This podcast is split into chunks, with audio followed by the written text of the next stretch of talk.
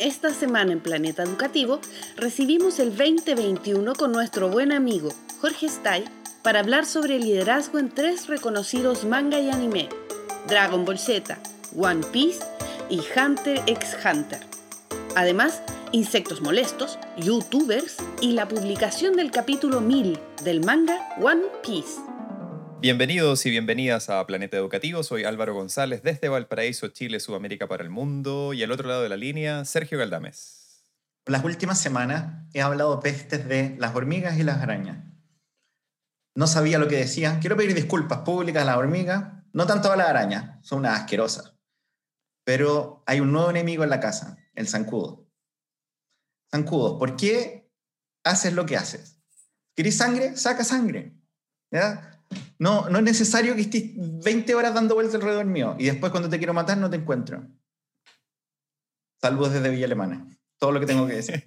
bueno, esta, esta, es la constante guerra que Sergio tiene con los bichos. Eh, así que, em, por favor, le pedimos a los bichos que si están escuchando este podcast lo dejen en paz. Solo los zancudos. Arañas, hormigas pueden contraatacar. Zancudos, back off. Bueno, y también tenemos hoy a una persona en la línea eh, que, nos quiere, que nos quiere saludar. Ah, parece que alguien se nos coló en la llamada de Zoom. Eh, señor, cuéntenos. Pienso, Sergio, que puede ser, piensa en lo siguiente, puede ser que ese zancudo sea una persona que murió en el pasado, que, quiere, que volvió en forma de zancudo y te quiere hablar. Como nuestro compañero Buda. compañero Buda. ¿Cómo? ¿Pero quién es esta persona desconocida, Álvaro? Tenemos un invitado muy especial directamente desde el gigante del sur, Puerto Montt. Jorge está ahí. Eh, hola, Inserten efectos de sonido en este momento. Oh, me siento demasiado bien de estar en este podcast tan, eh, tan, tan global. Me encanta, eh, me encanta poder aceptar, haber aceptado esta invitación de ustedes Sabemos que eres fan del show y dijiste que lo habías escuchado todos y que te gustó tanto que lo partiste de nuevo escuchándolo. Como, wow, no puedo parar, como que lo ponís todo el día en la casa y que ha sido, tu fanatismo por el programa ha sido tan alto que tu polola te abandonó. A mí lo que me gusta mucho es eh, decirle a la gente que escuche su programa y grabar sus reacciones y hacer compilado de reacciones de la gente escuchando su programa. Bueno, tu canal de YouTube tiene más de 7 millones de, de, vistas por, por, eso. Solo los videos reacción Planeta Educativo. videos reacción Planeta Educativo son los que están de moda ahora en la internet. Bueno, los videos reacción en general. Seguramente, seguramente Luisito Comunica ya tomó nota y te va a robar la idea. Mira, hoy día estaba viendo, ayer estaba viendo un video de, ¿cacha el nivel de, de vejez? De Germán Garmendia. No reaccionando, reaccionando a, personas que han visto sus videos. Y hoy día en la mañana vi un video de una persona reaccionando a Germán reaccionando a su video.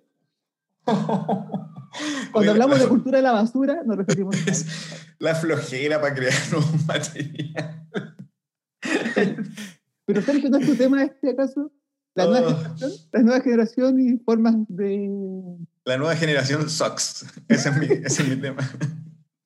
Oh. Oye, bueno, la, la, la, idea de invitar a Jorge hoy, que estamos grabando, y créanme que esto es cierto, en enero del 2021. Uy, qué rico. Todos, todos sabemos que es cierto. Eh, ya nos vacunamos todos, no, solamente me salió un pequeño tentáculo en la espalda, pero estamos bien. Eh, no tengo coronavirus, así que estamos grabando, créanme, en enero del 2021. Qué buen eh, año. Ha sido un buen enero. Ha sido un buen enero hasta el momento. Qué increíble. Calentamiento global. Se acabó. listo. Sí. Estos primeros cinco minutos de enero que estamos grabando han sido fantásticos. Oye, que esta, esta reforma a carabineros, maravillosa. Que para que aprendan, que estudien, que, que aprendan a decir, por favor, mal. Oye, qué, qué, qué innovación. Qué innovación. Bueno, el tema del calentamiento global, como tú decías, bueno, a mí me encanta el calentamiento global. Como me vine del norte al sur ahora, ahora tengo un montón de sol. La gente dice que se están muriendo las, las plantitas que habían antes, pero yo me siento súper bien. Oye, oye eh, qué bueno que se arregló el tema del agua en Cabildo. también qué, qué bueno que los, que los empresarios devolvieron el agua y ahora el agua es un derecho. ¡Wow! ¡Qué reforma en enero! El mes en el que sin duda estamos grabando esto. Sí, es que claramente el 2021 comenzó eh, resolviendo todos los problemas y todas las cosas pendientes que quedaron en el 2020. Y por lo mismo queríamos entonces eh, ofrecer este episodio muy súper requete contra especial, porque además se marca en, un, en, un, en, en esta semana, esta, la primera semana de enero, se marca un hito muy especial en un ámbito más especial todavía. Em, eh, quizás Jorge nos puede comentar un poquito de eso, pero eh, estamos eh, conectados hoy día porque queremos hablar especialmente de manga. Toda la gente lo pidió, ¿ah? La gente lo pidió, quería como, hoy me gusta el tema del liderazgo, pero nunca he visto a alguien que vincule manga, anime y liderazgo educativo. Somos los primeros, como siempre, dando la innovación al mundo educativo, planeta educativo. Y hoy 4 de enero, estamos 4 de enero, ¿cierto? Hoy 4 de enero. Sí, sí, ¿por qué no? Ayer fue 3, sin duda fue 3 de enero. Me imagino.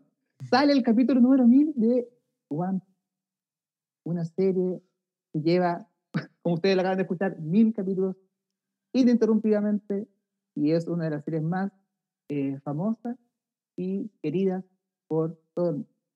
Especialmente por ti. Tú eres un fan de One Piece. Sol, de por años te hemos escuchado contar pedacitos de One Piece sin sentido en momentos muy inadecuados como el funeral que fuimos a la otra vez de nuestro profesor, donde nos contaste como toda la trama de un arco de One Piece y era como, por favor, estamos con el Ave María, Jorge, ¿está ahí? Este es un velorio. Eh, pero sabemos que esta, esta es una serie que está muy cerca de tu corazón. Oye, eh, para, no, para no alargar un poquito más esto, y yo creo que igual es bueno que vayamos comenzando a comentar. Eh, Alargarse como Luffy, que se larga porque es de goma. Sí. y para que no se, y para que no se alargue como, como ciertos, ciertos manga o, o anime eh, que tienen muchísimo relleno, Naruto, eh, no rellenemos más este episodio. Eh, lo que queremos hacer hoy día, y esto es como un pequeño experimento a los que los queremos invitar a, a, a, escucharnos y ver si resulta, es cómo conectar estos como artefactos culturales, como de cultura popular, con los temas de liderazgo y ver qué, qué, qué lecciones podemos sacar para el liderazgo educativo o qué paralelos podemos trazar con, con, el tema del liderazgo educativo. Entonces, lo que vamos a hacer es lo siguiente. Eh, cada uno de nosotros va a comentar acerca de, un, eh, de, de algún anime eh, o algún manga que, que, no, que, nos guste personalmente y vamos a tratar de, de comentarlo en función de ciertos, eh, ciertas características relacionadas con el liderazgo. Eh, luego, quizás en los comentarios del podcast o a través de las redes sociales nos pueden comentar si esta cuestión funcionó. Lo podemos intentar de nuevo con otro tipo de artefacto de cultura pop. O si no funcionó, mala suerte, acaban de perder eh, siete minutos y medio de su vida escuchando esta introducción. ¿Les parece bien? Hay que Me parece muy bien. Hay que señalar que nosotros tres nos bañamos. Así que no digan que los otakus no se bañan. Esto rompe. Yo, yo me eché desodorante. Esto es una, una innovación en planeta educativo porque yo usualmente grabamos, o sea, yo al menos, no sé, yo sé que Álvaro es un, un, asqueroso, pero yo nunca, nunca me baño antes de grabar. Así que esto fue un, un día especial. No solo es esa era la cábala. Tal vez, era la cábala. Tal vez va a salir horrendo. Sí. Bueno, hay, hay que aprender. Ahí nos dicen si esto es más horrendo o menos horrendo que antes. Ok, comencemos entonces con, con eh, la extravaganza del anime y el liderazgo. Y um, partamos con Sergio. Sergio, ¿cuál es tu... Cuál, eh, muestra tus cartas? Yo quise irme a un lugar bien oscuro, en, irme al lugar bien oscuro de, del anime. Este es un anime que nadie conoce. Tal vez eh, sale solo soy yo porque tengo amigos japoneses. No quiero ser arrogante, pero conozco dos como Takechi, como Takechi. Takechi. Tres, tres japoneses. Y, pero voy a hablar de un, tal vez de mi anime que más, eh, si bien no, ya, lo, ya no, no, me conecto tanto, pero creo que fue mi anime más grande en la historia de, de, de mi vida. Me, me, llegó un momento donde creía todavía en la magia y en el amor y en, y en la fantasía, cosa que ahora no creo, la vida horrenda, por favor, eh, rindámonos a la oscuridad. Quiero hablar de Dragon Ball y de Dragon Ball Z de alguna manera. Eh, no, yo, nosotros tenemos más o menos la misma edad, los tres. Yo conocí Dragon Ball cuando estaba como en octavo, en séptimo. Y fue, para mí fue bien importante porque estaba, estaba como en esa edad donde todo es horrendo. Y mi, Dragon Ball se conectó con un, como que era parte del lenguaje de los niños poco cool en ese tiempo. Y sentí que no, no, como que me acercó, me, me facilitó hacer amigos y también estaba haciendo karate. Yo no sé si le he dicho que yo hacía karate. Eh, recuerdo, recuerdo esos golpes de puño inesperados en la universidad. Pero es que, bueno, hacía, hacía, hacía, hacía karate, no sé, todo el tema del ki, de la energía, de los kamehameha, era, era parte de nuestras rutinas de, con todos los nerds que hacíamos karate en, en Curicó, gran lugar. Eh, para los que nunca han visto Dragon Ball, diciendo que es una, es una historia al mismo tiempo simple y compleja. Para mí fue uno de los primeros, eh, como decía, anime que caché con más detalle, con más locura, pero conversaba en ese tiempo con los Caballeros del Zodíaco y, y era como, para mí fue como, uh, qué, culto esta, esta idea de, de, oh, puedo seguir esta historia, me interesan estos personajes, pero también hay una mitología detrás tan grande. Y Dragon Ball cuenta la historia, va diciendo que, Jorge o tú, Álvaro, cachan más que yo, pero esto es como una leyenda japonesa, eh, asiática, del hombre mono, que, que ha tenido varios como... ¿Mm? Tarzán. Esta es la misma historia de Tarzán. Claramente, claramente esta, O Tarzán sea, japonés. Disney creó el anime japonés. Disney compra todo, entonces también compra Ese esta... es el titular mañana del podcast. Jorge está ahí declara, todo lo, toda la cultura japonesa nació en Estados Unidos. No, es- yo lo, lo único que esto demuestra es que Walt Disney es una especie como de ladrón serial de historias del, eh, a nivel mundial. MacArthur estaría de acuerdo con ese comentario. Porque acaba de- Bueno, no, no estamos hablando del rey Arturo, eh, Jorge, estamos hablando de Dragon Ball. Dragon Ball eh, cuenta la historia en una tierra alternativa, que entiendo que un- es un tema común en los animes, como que se parece a la tierra pero no es, donde llega un, un extraterrestre, llega un niño, un bebé del espacio y un maestro lo, lo toma, lo adopta y lo entrena en las artes marciales. Poco sabemos en, Dragon Ball de esta historia. Eh, aparecen nuevos personajes, hay un misterio, hay una muerte y aparece esta, esta magia de las esferas del dragón, que cuando uno las reúne, son siete, las reúne, puede pedir un deseo. Y, y este niño que seguimos a Goku en la historia va siendo amigo, enemigos en el camino. Y hay hartas cosas que yo encontré como, como interesantes desde, desde la visión bien nerd de ese tiempo, de que de, de, de esta idea de recolectar artefactos, de que vais desarrollando nuevas habilidades a medida que tu personaje va creciendo, que aparece harto en los videojuegos, pero también como esta de, como lo noté, como incrementalidad de, la de los problemas, como que Goku siempre enfrenta un enemigo que está como a su nivel o un poquito más arriba, pero nunca alguien así increíblemente más lejos, pero, pero a medida que destruye ese, lo pasa, lo libera, viene un nuevo enemigo, y viene un nuevo enemigo, y viene un nuevo enemigo, y esa idea para mí me hace cachar de sentido en mi cabeza como muy, muy tarada. Eh, Dragon Ball termina con, con Goku ya como medio adolescente, entrando a la adultez, y después tenemos la versión Dragon Ball Z, que, que continúa inmediatamente después, un par de años después del- de, la despedida de Dragon Ball, donde Goku en la última escena, creo que el último capítulo, se casa con Milk, y partimos Dragon Ball Z con él ya siendo papá de un niño chico que se llama Gohan. Eh, el otro día le tuve que explicar como mansplaining a la Paulina que Gohan significa arroz, como todos lo sabemos. Eh, y, y- Esto- ¿Mm?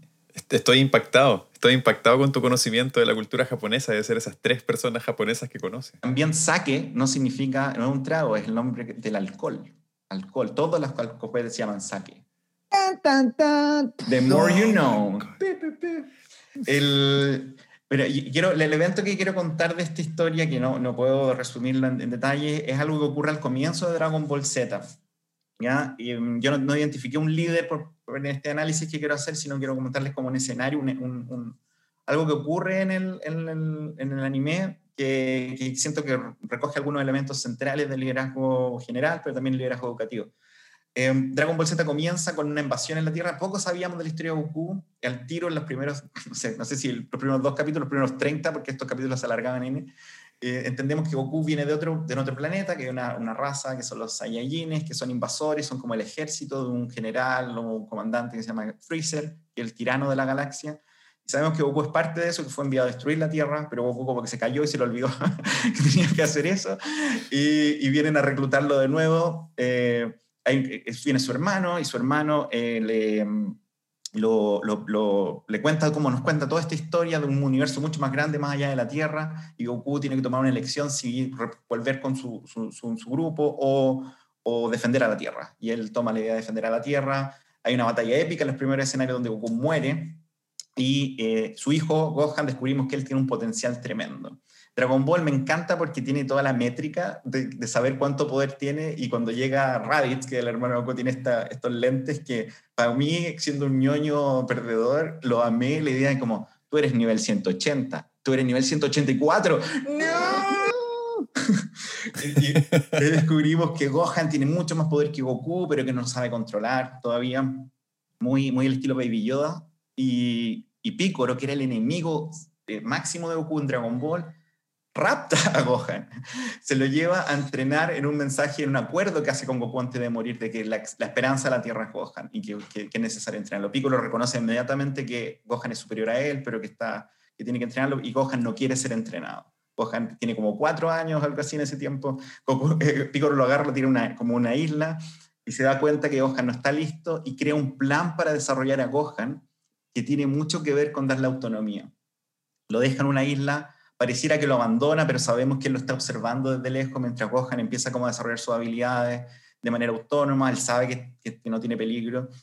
Gohan eventualmente pasa una mini peripecia en la isla, construye una especie de balsa, escapa, porque su sueño no es, no está ni ahí con esta guerra intergaláctica, sino que está preocupado de volver donde su mamá. Recordemos que un niño de cuatro años. En el viaje de Gohan hacia la casa donde su mamá se llama Milk, eh, tiene nuevas aventuras, se encuentra con gente con, con problemas y poco a poco Gohan empieza a, darse cuenta de que su interés personal no es nada en comparación al sufrimiento, de sus preocupaciones personales, nada comparado a las preocupaciones de, un colectivo más grande. Llega, y hay una escena que, que yo la adoro, que la, vi, la veo de vez en cuando cuando estoy como, como, como enojado con la vida, que me da como fuerza, porque está como en YouTube justo la escena, que Gohan volviendo a la casa y, ve y siente que ve, siente la casa al fondo, su mamá está como tendiendo la ropa, Milk está como cocinando y Gohan llega a, como a 10 metros, a 20 metros de ella y se da cuenta que no puede encontrarla. Todo lo que hemos, lo hemos seguido como por dos tres semanas a Gohan tratando de volver a la casa de Milk y, al momento de encontrarse él sabe que no puede porque hay una amenaza muy grande y sabe que sus deseos individuales no, no, se, no se comparan con el destino de la Tierra y sabe que si quiere volver con su mamá, lo mejor, tiene que protegerla y tiene que entrenar. Gohan se devuelve, y, es como, no, tal vez me lo acuerdo más romántico de lo que es, pero acuerdo que Gohan tiene como un, insight, se da vuelta, sale corriendo y aparece Piccolo, y le dice acá como, ¿cuál es tu misión, enano? Una cosa así. Sí. proteger a la Tierra. Qué. Y yo me como, no, sí, te entiendo, Gohan, estoy contigo. Pero aquí hay, un par de cosas y me queda un minuto, pero quiero como romper ahí harto, harto elemento. Uno, el liderazgo de Piccolo, de entender que el desarrollo de Gohan técnico no puede superar su desarrollo emocional. Si él no está comprometido con esta tarea, no, no importa que le enseñe todos los poderes que tiene que enseñarle, que maneje, manejar el ki, a pelear, etc. Tiene que estar listo a nivel emocional, pero este viaje él lo, de alguna manera, yo siento, no, no, queda tan claro en, en, en, al menos en el anime, pero como que siento que él, Piccolo le va poniendo estos, estos problemas para que Gohan los vaya superando, sin estar él eh, involucrado directamente. Y creo que hay algo muy bonito de, cómo entendemos el liderazgo, que, que, aparece como, oye, sabes que no es necesario que yo te diga exactamente qué hacer y contarte y revisar que todo lo esté a la perfección, sino cómo un líder permite que un otro se desarrolle. Y en segundo lugar, y sí que em, tal vez esto lo vamos a revisitar en, en, las otras historias, siento que hay una historia, eh, que hay, algo, un aprendizaje muy interesante en la idea de que el, la, cómo la motivación de Gohan, el interés de Gohan por algo muy individual, muy egoísta, que estar con su mamá de nuevo, estar en su casa, estar en su cama, se conecta con la misión más grande, que en este caso es defender a la Tierra de la invasión de, de Vegeta y Nappa que vienen en camino. Entonces, ¿cómo para lograr que Gohan logre su, su propósito individual es necesario también cumplir un propósito colectivo? Y la pega de un líder, en este caso, no es solo Piccolo, sino que hay una, alianza de guerreros en la Tierra que dicen, ok, todos tenemos metas individuales, pero no sirven de nada si no la alineamos en un propósito común. Y esto es lo que llamamos en, liderazgo la visión compartida, que, que obviamente lo hablamos harto en organizaciones escolares y lo hablamos en, en, otro tipo, pero que yo siento que muy pocas veces en mis pegas he sentido eso. Que alguien me diga, Sergio, ¿cuáles son, tu, ¿cuáles son tus intereses? Porque esto es el interés de la universidad o este es el interés del equipo. Y queremos que mientras tú nos ayudas a conquistar esto grande, también te ayuden a, desarrollarte individualmente. I'm out, bitches. Yo, yo lo, único que, lo único que puedo pensar después de escuchar esto, obviamente el tema del liderazgo, obvio, está bien. Pero lo único que puedo pensar es como todos mirando la tele en ese momento y tú mirando ese video de YouTube regularmente y como, dilo, Gohan, dilo de nuevo. Salvar a la Tierra. ¿Cuál es tu misión, enano? Lágrimas. Oye, Sergio, nosotros sabemos que los personajes de Dragon Ball son nombres de, de comida, ¿o no? Sí, yo, yo ya te he contado. ¿Y Napa qué? ¿Qué comida? Es, es un... ¿Cómo Papa, se llama? ¿Mm? No, es... ¿No era papa? No, es como... Es, no, es un... No, es como una Una raíz, como una, no una remolacha, pero es como algo así. Es un... Ah, dale. Como una remolacha, ¿te entiendo? Ya, digamos remolacha, sí. Total, no hay ningún japonés escuchando, así que... Takechi. Takechi llorando. Takechi No, chingue, porque cultura. Bueno, vamos a continuar con el, con el análisis. Tenemos, eh, vamos a revisar un segundo caso ahora y vamos a, dar, vamos a dejar unos minutos al final para volver a temas que, que sean más transversales. Eh, pa- sigamos con Jorge. Pues Jorge, cuéntanos justamente a propósito del, del aniversario que estábamos comentando recién del capítulo número 1000 de One Piece. Tú, eh, ¿por qué no- coméntanos algo acerca de, Death de Note. One Piece. Vamos a hablar de Death Note. Death Note. Oye, a propósito de One Piece, hablemos de un, un manga y un anime súper parecido. Golden Boy. Los Golden Boy. Qué buena serie, Golden Boy. Eh, One Piece. One Piece empieza así. Fama, riqueza y poder. Fue todo lo que tuvo el, el rey de los piratas. Que fue que logró todo esto. Fama, riqueza, poder. Gold Roger. Gold Roger fue capturado y cuando estaba a punto de morir, dijo, mi tesoro, si ustedes quieren encontrarlo, lo dejé oculto en un lugar. El que quiera, vaya a buscar. Y ahí se levantan todos los piratas a buscar este tesoro y empieza lo que se llama la era de los piratas, que es el espacio en que se desarrolla la historia que nosotros vemos en One Piece. Diez años después de esto, sale Luffy, que es el protagonista de la serie, al, al mar. Eh, yo conocí One Piece buscando, así como por la vida, un- una serie eh, para ver. Había visto Naruto, yo creo que ustedes lo saben, habláis mucho tiempo de Naruto y quería ver algo nuevo, algo parecido, que fuera largo, interesante, para matar como el, el tiempo.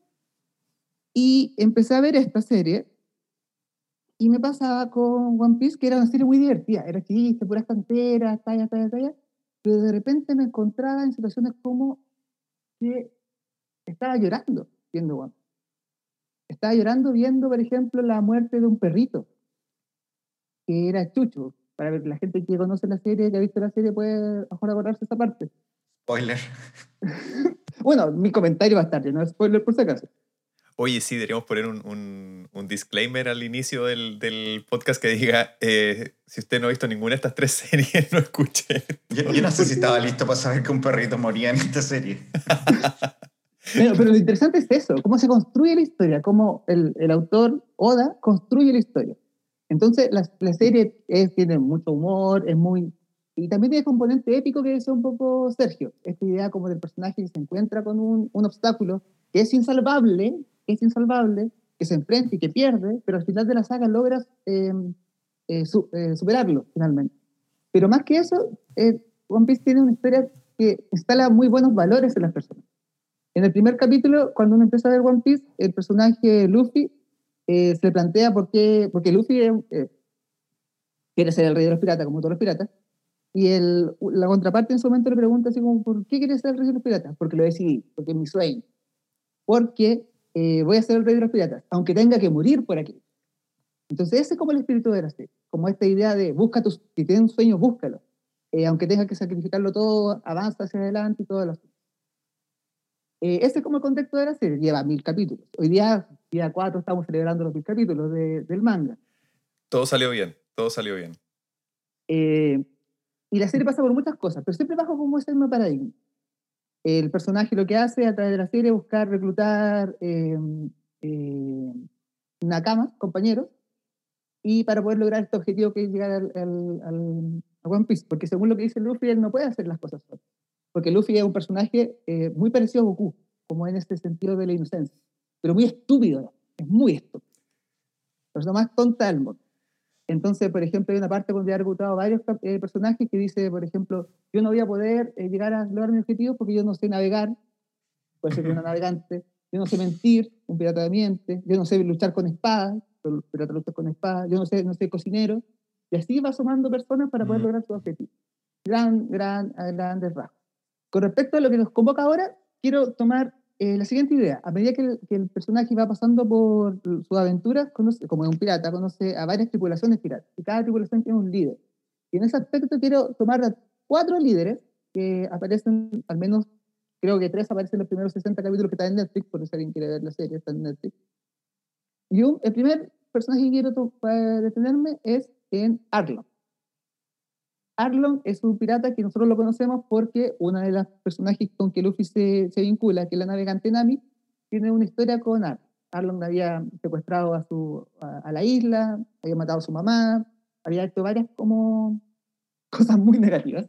Y había secuestrado a Nami. Sí. Había secuestrado a Nami, lo obligaba a trabajar para él, entonces Nami tenía que robar para él, y después al momento de que ella junte la plata, hace un ardid para que no la pueda tener, una traición, una, una secuencia muy interesante. Y Arlon, eh, el liderazgo que tiene Arlon sobre su tripulación es un, liderazgo basado mucho en la idea como del, resentimiento, como espacio para construir identidad. Arlon es un hombre pez, y el hombre pez en las historias que sabemos después que son perseguidos por los humanos. Entonces lo ven como los enemigos. Y Arlon ocupa eso para de alguna forma instalar la idea en sus camaradas que es válido, es lícito atacar a los humanos y conquistarlos, atacarlos y todo eso. Y eso, ¿por qué para mí es importante? Porque al menos en mi trabajo, como psicólogo que he trabajado con colegios, he observado muchas veces directores que construyen muchas veces eh, malos eh, resultados educativos en, en, sus colegios como gen articulador versus las eh, instituciones que vienen como a hacer la Contraloría sobre ellos. La superintendencia, o cualquier otra instancia. Entonces, la idea de que nosotros versus los otros, que nos vienen a atacar o a decir que estamos funcionando mal, de alguna forma empieza a funcionar como un eje articulador. Y de alguna forma le da sentido también a la organización. Es algo como cuando te, te escuchas esta historia, pienso en Hitler, como en la retórica de Hitler de movilizar a Alemania contra los, los aliados. Eh, ¿es, como, ¿Es algo de eso ahí? Claro, Claro, la idea como del racismo, la idea como del enemigo es muy, bueno, en esta parte de la serie no se desarrolla tanto, pero se desarrolla a posterior. Cuando cuenta la historia, porque Arlon es como es. Y claro, tiene que ver un poco con esa idea del otro, como de la edad como el enemigo. Sobre todo en este aspecto que es racial. En One Piece hay muchas razas, pero la raza de la isla de los Yejines, después observamos que son incluso vendidos. Hay tráfico de esclavos y todo el asunto. Entonces es súper lícito para ellos atacar a los como una forma de defensa. Eh, me van a quitar la, alguna categoría en el colegio. Es súper lícito verlo como el enemigo. Voy a quedar sin trabajo en el colegio. Súper lícito verlo como al, al, otro como mi enemigo. Y los otros, los otros que quería nombrar son tres líderes de, eh, líderes de la serie, tres capitanes, que creo que están como vinculados de alguna u otra forma. El primero eh, se llama Barba Blanca. Barba Blanca es un pirata que es un viejo, que vive, que es de la antigua generación la, generación de Gold Roger. Gold Roger buscó la fama, el, poder y todo el asunto, eh, rivalizaba con Barba Blanca, pero Barba Blanca no tenía esos valores. Eh, Barba Blanca no quería el éxito, no quería el poder, él lo que él quería, y después lo sabemos en la historia de Barba Blanca, es tener una familia.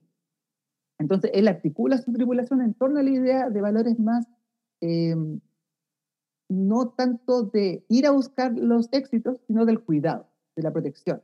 Nosotros tenemos que de alguna forma eh, aunarnos y trata de también llevar estos valores a su propia tripulación. Aquí yo veo un poco la dinámica como de la, del éxito, el éxito versus la estabilidad. Estabilidad que Barba Blanca logró llevar con su tripulación.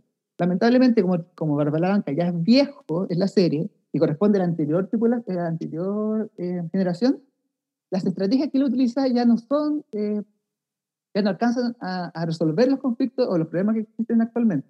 Y finalmente, a medida que se observa que Barba Blanca va en decadencia, sus propios eh, tripulantes empiezan a hacer finalmente lo que quieren. Lo que lleva finalmente a la, a la caída de Barba Blanca. Siento que tiene que ver mucho con esta idea más eh, tradicional. Sergio ahí es más, más experto en el tema. A lo mejor vinculado a Baby Boomer, a lo mejor vinculado como es, esta idea como más tradicional. El otro eh, pirata que quiero tomar, que es el Capitán Puro, que, es un, que ya aparece en los primeros capítulos de la serie, es un capitán que ya existe en la historia. Es como que los que están vigentes en este momento de la historia de One Piece. Eh, él tuvo una derrota en el pasado y le entrega a su tripulación una promesa de un futuro donde va, las cosas van a funcionar bien. Pero Kuro, a diferencia de Barba Blanca, busca el éxito. Barba Blanca es un personaje positivo dentro de la serie, uno de los buenos. Kuro no es uno de los Entonces, al momento de que las cosas empiezan en crisis, Kuro no es ningún problema eh, atacar a sus propios eh, compañeros en pos de este éxito personal. Y al menos eso yo lo he visto muchas veces, bueno, no sé si muchas veces, pero lo he visto en algunos colegios, cuando viene el órgano externo y empieza la gente a empezar a buscar culpables. El líder de alguna forma también empieza a buscar culpables dentro de su propia organización, con el fin de salvarse a sí mismo y salvar su prestigio, y eh, salvar su forma de ser. Eh, según lo que yo entiendo respecto a los temas de liderazgo, muchas veces las características de las organizaciones están muy relacionadas con la personalidad del líder. Entonces, esta forma del chivo expiatorio empieza también a vincular, a, instalarse en otras instancias intermedias dentro de la organización. Dentro de los mismos departamentos que se instalan de la organización aparece también esta, esta dinámica del chivo expiatorio, buscar al, culpable. Capitán Cura, que también a lo mejor corresponde a un tipo de generacional. Y el tercero es Luffy, que quiero plantear. Luffy en la serie corresponde a la nueva generación bueno, ya en el momento ya no la nueva generación, sino que correspondería como a, los millennials. Ya. Porque, millennials la llevamos. porque la serie ya no es tan nueva. Y Luffy tiene un liderazgo bien particular, en el sentido de que Luffy busca eh, desarrollar en sus compañeros sus objetivos personales. Cuando Luffy, por ejemplo, conoce a Zoro, que es el, primer eh, integrante, Zoro, es lo, Zoro quiere ser el mejor especialista del mundo. Y Luffy le, le, entrega ese espacio. Si tú viajas conmigo, yo voy a ser el rey de los piratas. Entonces el rey de los piratas tiene que tener el mejor espacio del mundo. Sanji quiere eh, conocer el, el All Blue, donde van a estar todos los peces del mundo, va a poder cocinar lo que quiere. Sanji es el cocinero de la tripulación. Entonces, ven conmigo. Y él también quiere llegar a conocer el All Blue y sabe que a través de Luffy puede llegar a conocer. Entonces Luffy hace esto, generar como una pequeña llamita en todas estas personas, que todos tienen objetivos individuales, como él también, y en la medida que se empiezan a desarrollar los acontecimientos, se empiezan a crear los lazos entre ellos que hacen que se genere esta dinámica de amistad.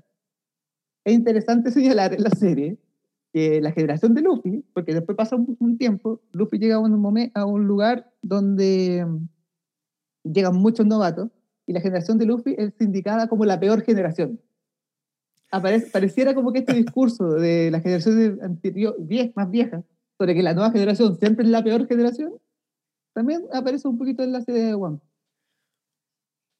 Y Luffy tiene esta, eh, es, cuanto quería señalar respecto a la serie. No sé si aquí los expertos me pueden hacer algún alcance. Sí, yo, yo creo que es interesante porque lo hemos conversado en otras ocasiones y quizá ahí Sergio puede ahondar mucho más en esto como en, en los estilos, pero me quedo con una cosa que decías tú también respecto de cómo los líderes también le imprimen cierta personalidad a, sus, a sus comunidades, en, en, el caso de la escuela, a sus organizaciones, em, pero también al mismo tiempo hay como, hay como, una, hay como una cierta permeabilidad también como a la, a la retroalimentación que recibes de la gente que está contigo, de tus seguidores, ¿cachai? Porque también te piden asumir un rol, te piden como... Entonces, eh, siento que también es una cuestión como de ida y vuelta, no solamente como del líder hacia los seguidores, sino que también los seguidores como que alimentan y el sistema se mantiene. Entonces el ejemplo, por ejemplo, del ejemplo de Barba Blanca te muestra que mientras había reciprocidad entre las dos partes, el sistema funcionaba.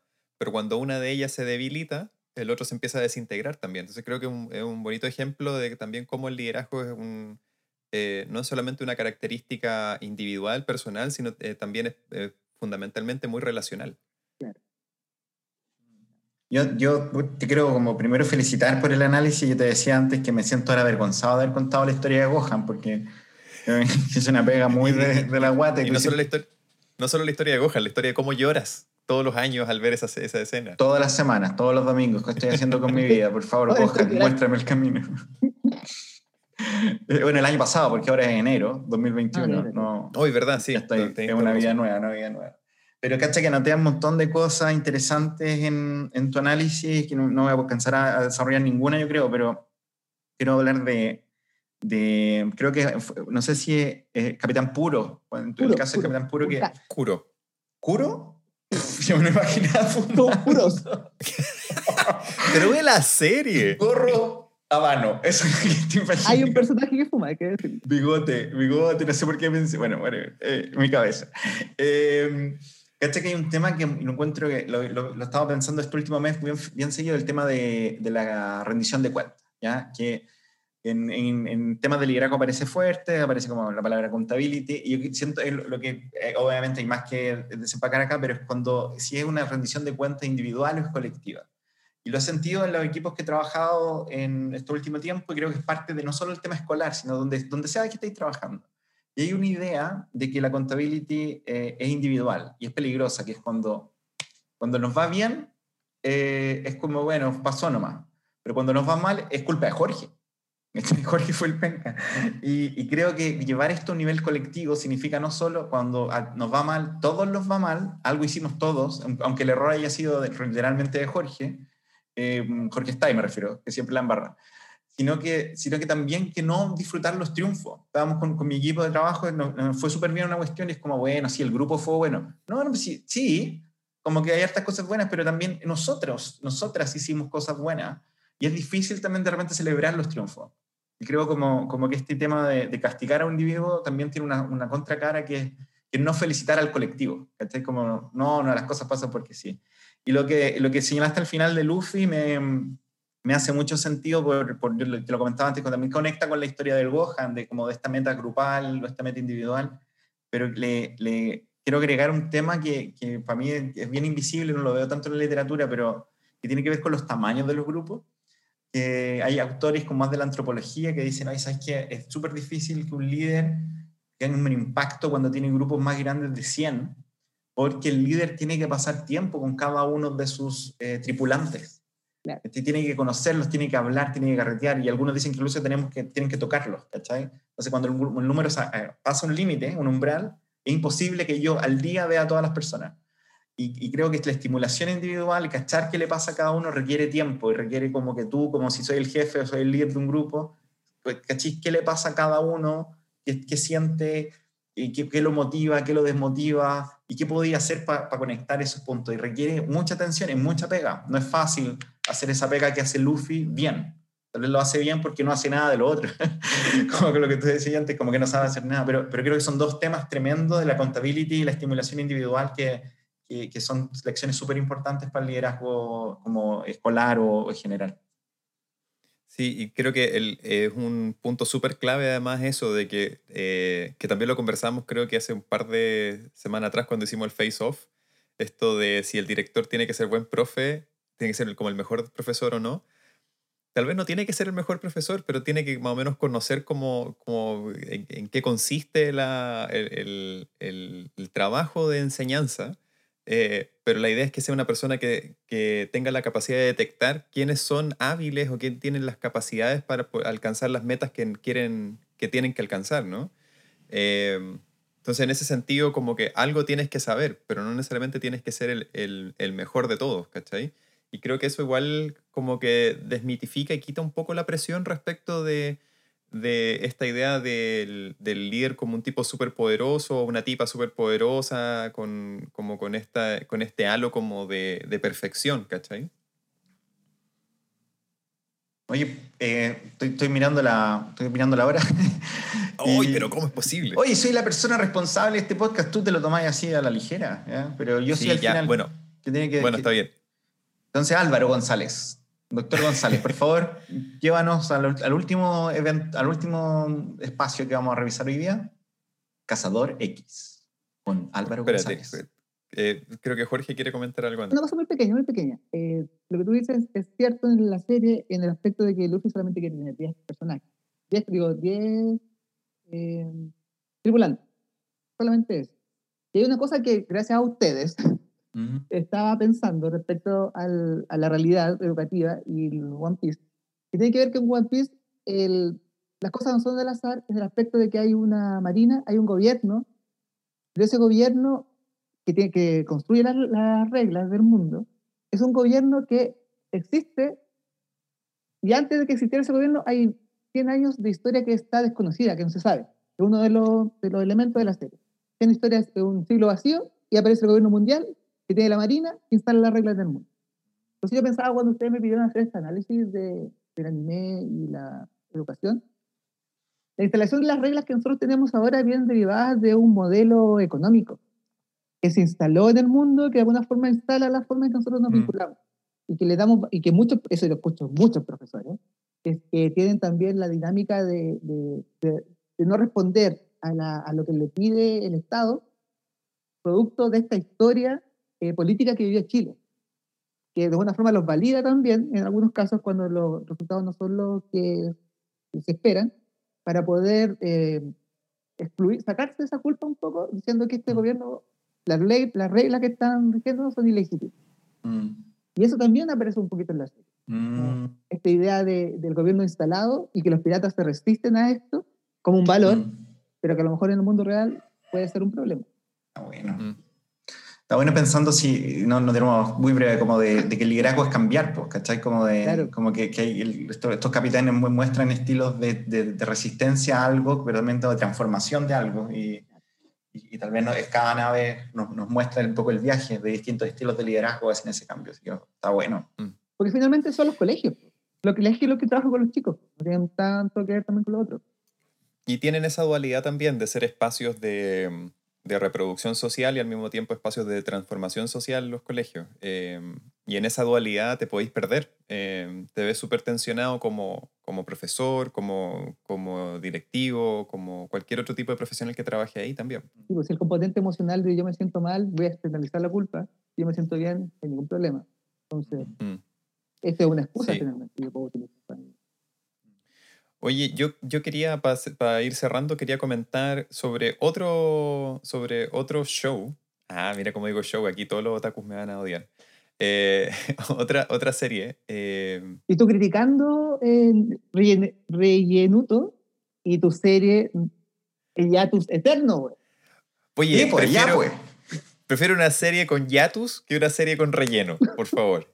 Y, y me- y menos ese relleno ordinario de Dragon Ball que estaba dibujado como con, con el pie Oye, izquierdo de un cabro chico. Era, era eh, lleva a tu hijo al trabajo año.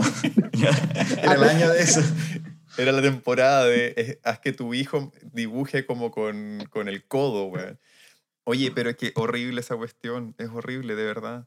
Y volvieron a hacer lo mismo como en Dragon Ball eh, Kai, parece, no sé, en uno de esos también volvieron a hacer la misma tontera. Bueno, en fin, quiero hablar de un show de calidad, de una serie de calidad. Eh, y eh, me refiero al... Planeta al- educativo.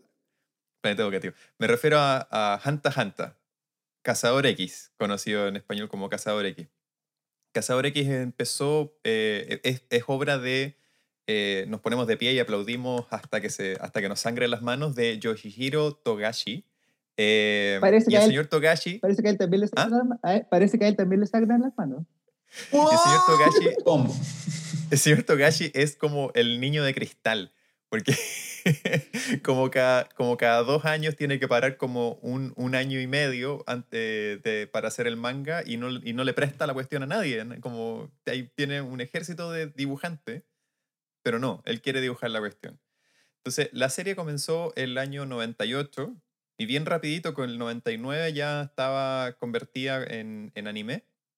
Eh, y se ha ido eh, publicando interrumpidamente, muy interrumpidamente hasta, hasta ahora. em, y no sabemos cuándo va a volver. De hecho, el último, el último episodio me parece que salió en octubre del 2018. em, el último, la último tomo del manga. Así que ahí estamos, nos tiene colgado esperando.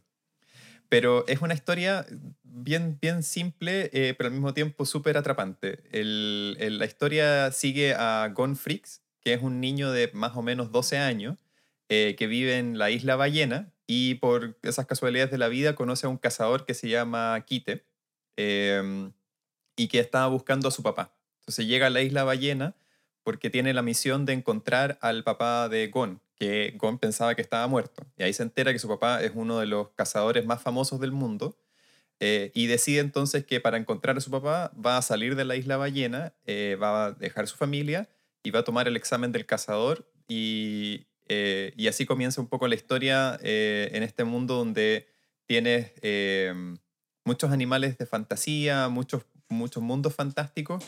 Y también tienes estas personas con habilidades especiales que son los cazadores que pueden viajar por todo el mundo y, y se dedican a, a hacer distintas actividades eh, de tipo benéfica, pero también algunos se dedican a actividades delictuales, otros son más bien como arqueólogos, eh, médicos, etc. Entonces es muy interesante la historia. Y, y dentro del, de las primeras partes de la historia, Gon conoce a que, que será su grupo más cercano de amigos, que es Kilua, un niño también de 12 años, hijo de una familia de asesinos.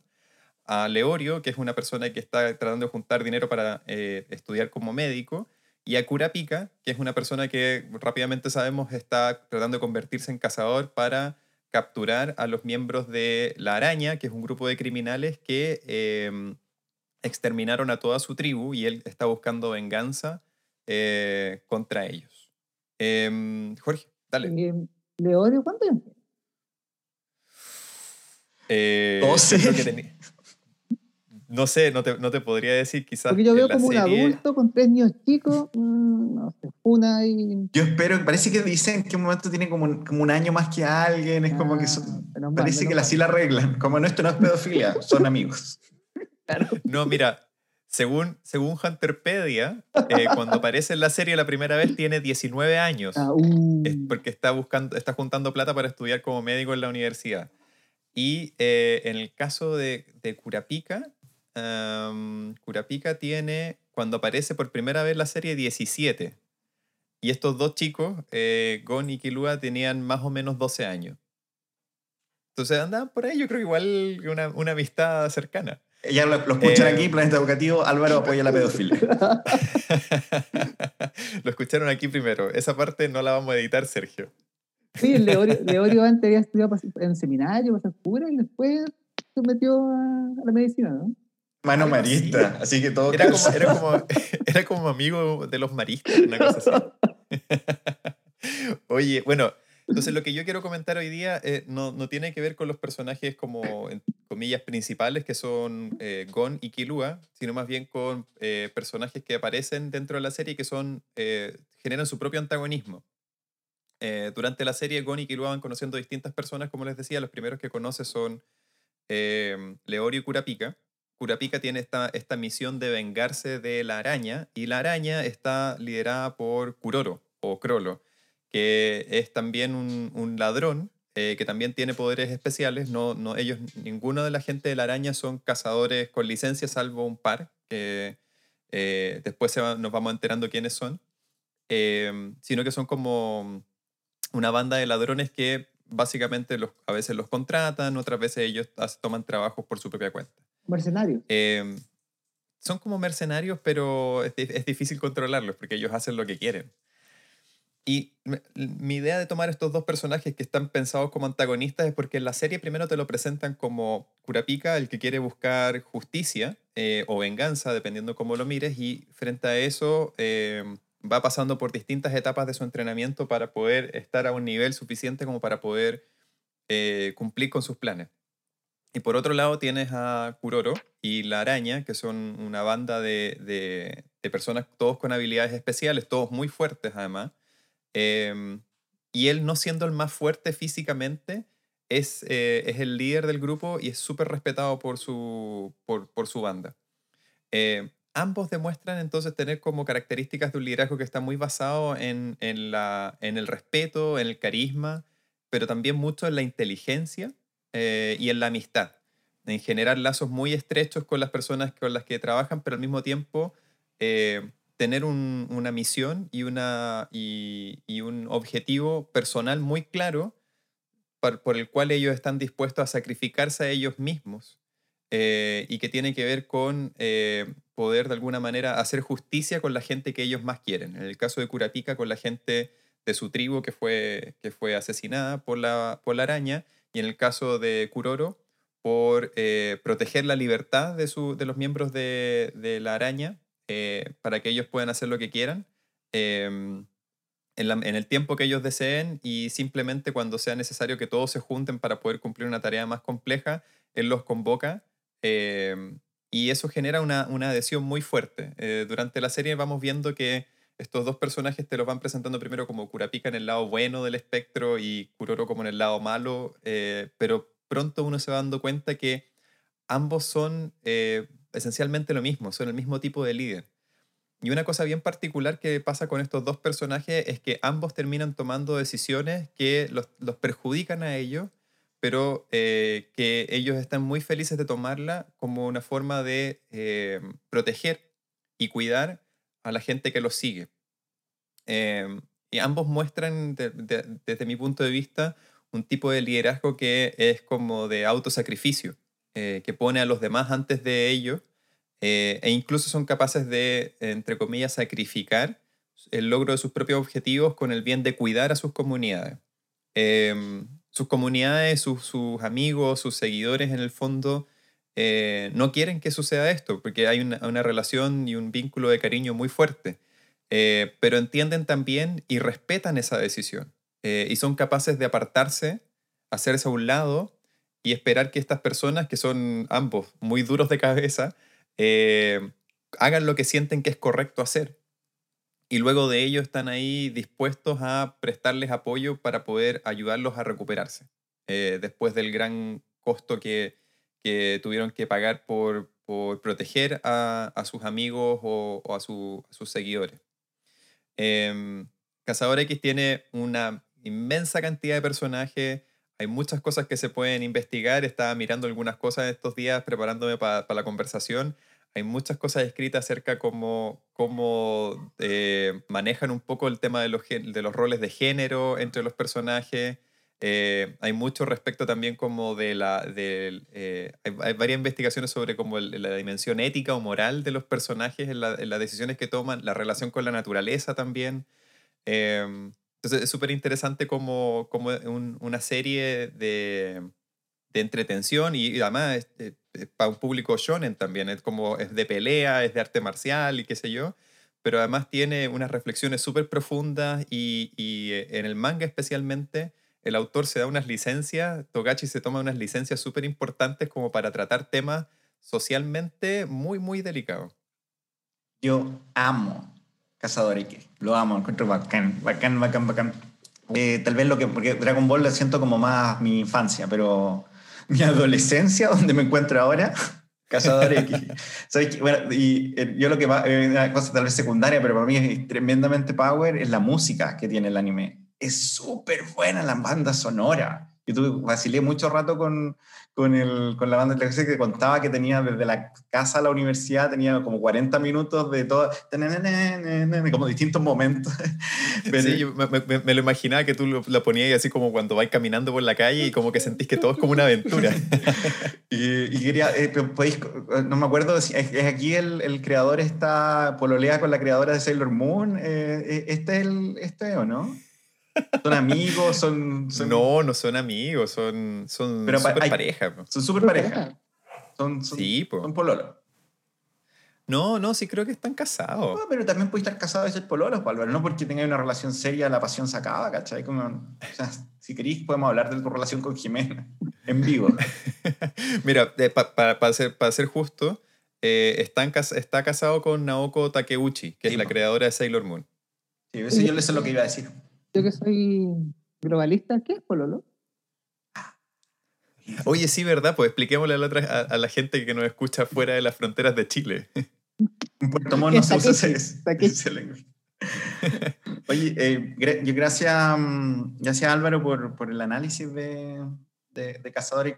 El, yo tengo un único, único comentario eh, que creo que conecta con estas dos cosas, es la, y tú lo dijiste tal vez como en el subtexto, pero el poder que tiene, lo vemos yo creo en los animes en general, pero en, lo que, en, Kurapika al menos, que, sabemos más de la historia que la de, la de Krolos, eh, esta idea de que la misión se sostiene en, en, un tema tremendamente importante a nivel individual, ¿ya? Que, aquí en este caso es la venganza, pero también lo pienso en muchos directores, muchos profesores que yo conozco, que yo quiero hacer una diferencia en la vida de esto, aquí hay un tema injusto, ¿ya? aquí hay un tema de, hay injusticia social, hay un tema de pobreza estructural, y yo voy a ser parte de la solución, y eso me, me motiva y me sostiene de todas las decisiones que tomo se basan en una misión que usualmente es ética. en el caso de estos dos personajes aparece igual, aunque es venganza y asesinan a todos, pero, pero esta idea de que es raro que un líder no esté conectado, de una organización exitosa, no esté conectada con la misión de la organización o algo más grande. Y, lo encontramos también, pues, como hay gente que postula porque quiere ser administrador, o yo soy buen jefe, o soy buena jefa, pero no, no me conecto realmente, no sé ni siquiera la misión de la cuestión. Me importa el poder, o me importa esta pega, o las lucas, pero cuando, cuando esto conecta, cuando, mira, yo creo que a esta escuela, o este territorio, o esta universidad, o este grupo le vaya bien, y para mí es fundamental, por mí, en la fuerza que te da, la pasión, te, permite generar cambio de una manera mucho más fuerte eh, y, esto se sostiene un poco en, estos dos personajes. Mm. Con respecto a eso de la, de la de hacer finalmente coincidir como los objetivos personales con los objetivos organizacionales del colegio, eh, ¿cómo, se da ¿cómo usted observa la trayectoria de esa, de esa misión? El aspecto del personaje, por ejemplo, Curapica logra su venganza. ¿Qué viene después de eso? el, el líder, no sé, el, el, profesor logra ser líder intermedio. ¿Qué viene después de eso? ¿Cómo, ¿Cómo el liderazgo puede construir una trayectoria respecto a esa situación? Que hay, hay, un tema también respecto, particularmente del personaje de Curapica, donde sus amigos están preocupados justamente de esa pregunta. Es como, ¿qué pasará después de que logres tu venganza? Y están constantemente recordándole eso. Eh, y, y, en el caso, por ejemplo, de Kuroro, también sus amigos, la, la araña, eh, le están constantemente recordando de que él, eh, él, ellos prefieren que él se mantenga con vida antes de tener que sacrificarse por ellos. Eh, y están, entonces, como, como, en algún punto también pasa dentro de la historia que Kurapika en varias ocasiones pone un poco de lado su objetivo personal para ayudar a sus amigos a, a resolver problemas en los que se encuentran. Entonces lo que prima ahí tiene que ver mucho más con el vínculo que establece, que en este caso con, por ejemplo, entre un líder y su comunidad, sus seguidores, su organización, ¿cachai? Y cómo es un vínculo más bien como de cuidado y cariño, pero rápidamente ese vínculo también cuando se convierte más bien, incluso pensando que son personajes que típicamente generan un, estereotipo como masculino de liderazgo, eh, y esto lo conecto con un artículo que estaba leyendo eh, eh, como, como editor de una revista, que estoy trabajando como editor en una revista, hay un artículo que habla de que editor de esa revista todos los capítulos. hay un artículo, hay un artículo súper interesante. Estaba revisando un artículo súper interesante que es sobre la, la, masculinidad en líderes latinos en Estados Unidos. Y, y el, el, tema como de, masculinidad está muy vinculado al, a prácticas como de protección y de cuidado de la comunidad, ¿cachai? lo masculino se define por, como el protector. Eh, en, estos, en este caso también pasa mucho eso. Entonces, más que el, objetivo este, como por ejemplo de lograr venganza o de, alcanzar como ese, eh, de resolver ese, ese tema, eh, es circunstancial al final.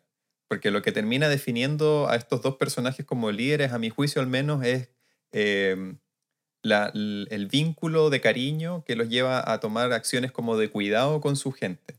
¿Cachai? Entonces, eventualmente, cuando estos personajes logren, si es que alguno de los dos termina logrando su objetivo eh, en, la, en, la, serie, no lo sabemos porque este desgraciado de Togashi Todavía no termina de escribir la serie.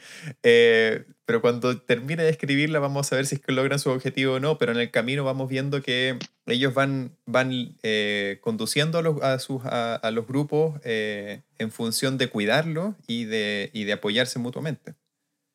Cacha que estoy, yo creo que complementario lo que dice Álvaro, que estaba viendo una, una entrevista a Obama ayer o anteayer, la del Trevor Noah de la ciudad, y él le preguntaba qué es para ti el liderazgo.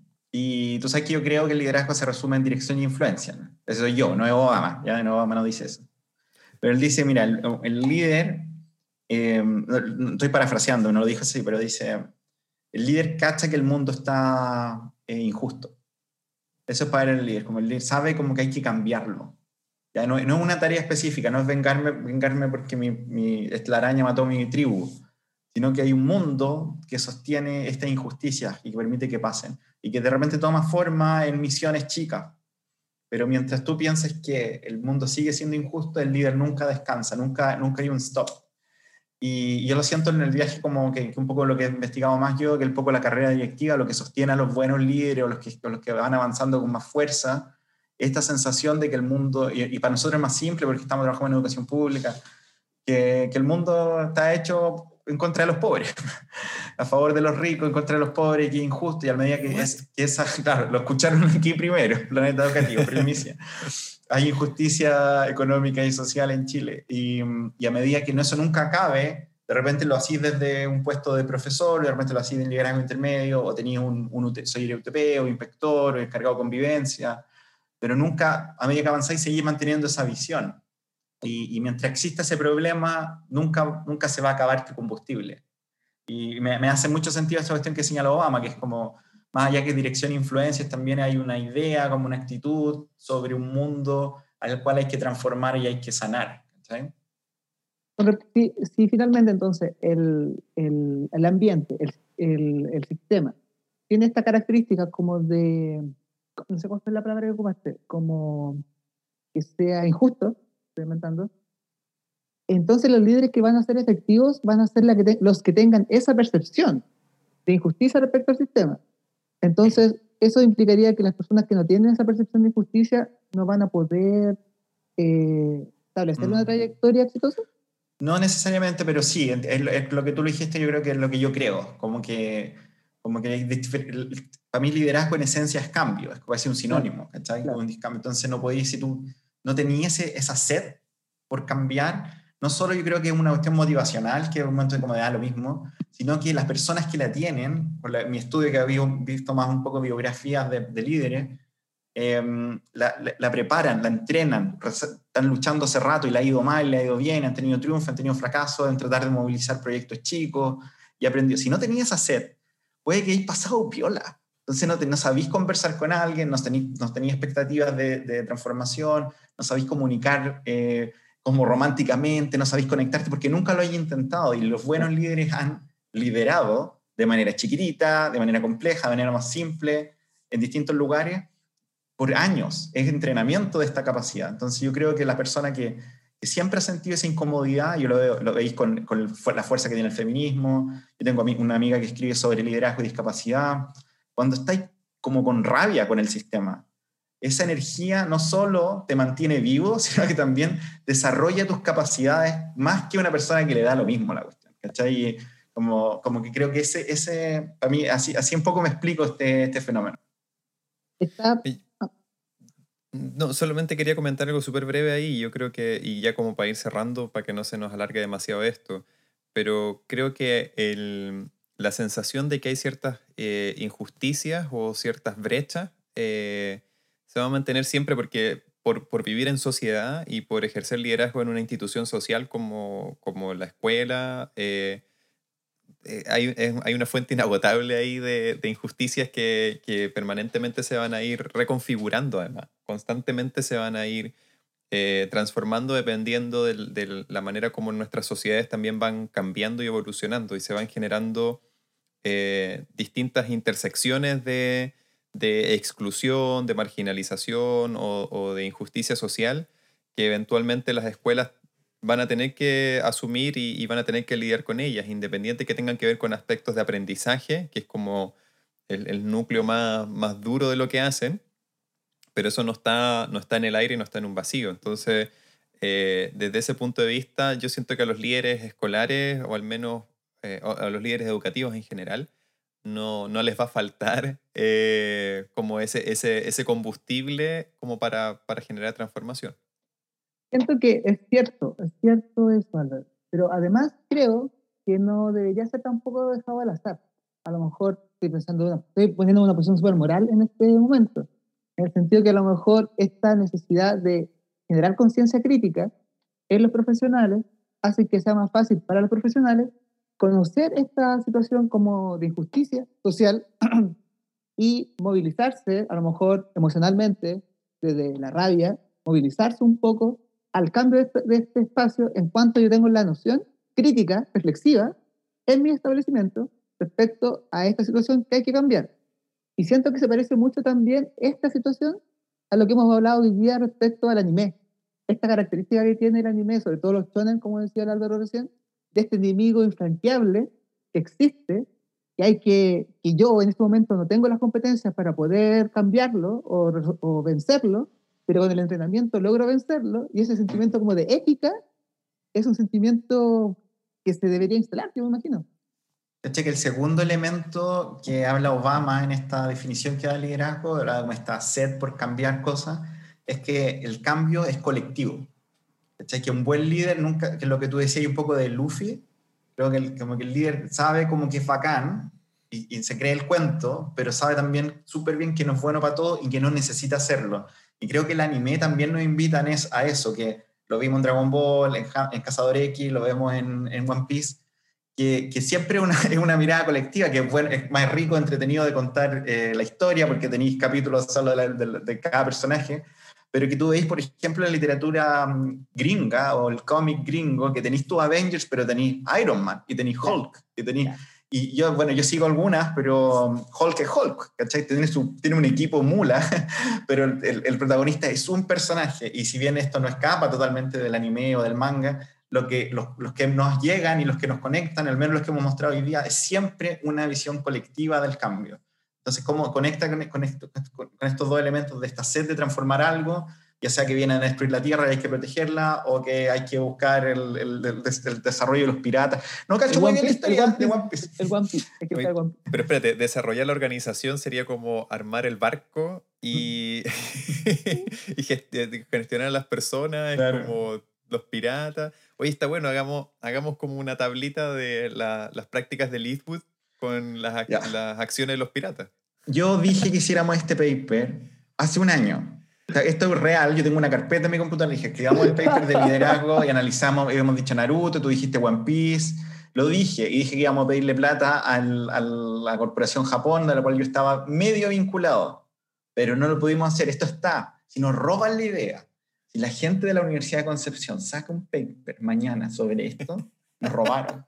¿ya? Oye, pero espérate, espérate, no sé quién estará hasta, hasta ahora, hasta el minuto 66, 67 escuchándonos, pero si llegaron hasta aquí, los de Conce, no le roben, los de le roben la idea a Sergio. No, si los de U de Conce están pendientes de esta vez, saben que sacamos todas estas ideas brillantes, oro, y, y los que están robando. Weón, ¿has visto ese zancudo que te persigue? ¿No te has fijado que tiene como una... una es un... Es, son, como, están, eh, ¿Cómo se llama? Espiando, weón. Espiando, es Ant-Man. Ant-Man mandó a, a los zancudos a espiar. Quería, quería hacer una talla del equipo de fútbol de Concepción, pero porque Álvaro ama el fútbol, pero no puedo ¿Cuál es el equipo de, de Conce? El arquero. Hay, espérate, en Concepción mismo hay tres equipos. Por favor, tengamos más, más claridad acerca del fútbol chileno. Por Loco, favor. en Curicó hay uno, en Cabildo hay medio equipo. Cabildo hay muchos no, equipos campeones, muchos de. No, Cabildo, Cabildo es campeón de la ANFA. Sí. Ha sido campeón de la ANFA NBS, pues. ¿El fútbol de verdad? ¿El fútbol de verdad? Sí, bueno, pues cancha de tierra, patada al cuello. Esto, Ese es el esto una, este es un buen tema para terminar esta transmisión. La sí, yo creo que este, este, este, es un muy buen punto para terminar la cuestión. Supercampeón. Dejémoslo hasta aquí entonces por esta Mira, semana. Les agradecemos. Un comentario pequeño antes de que te Yes, adelante, y aprovecha ya, por y te puede quedar fuera de todo.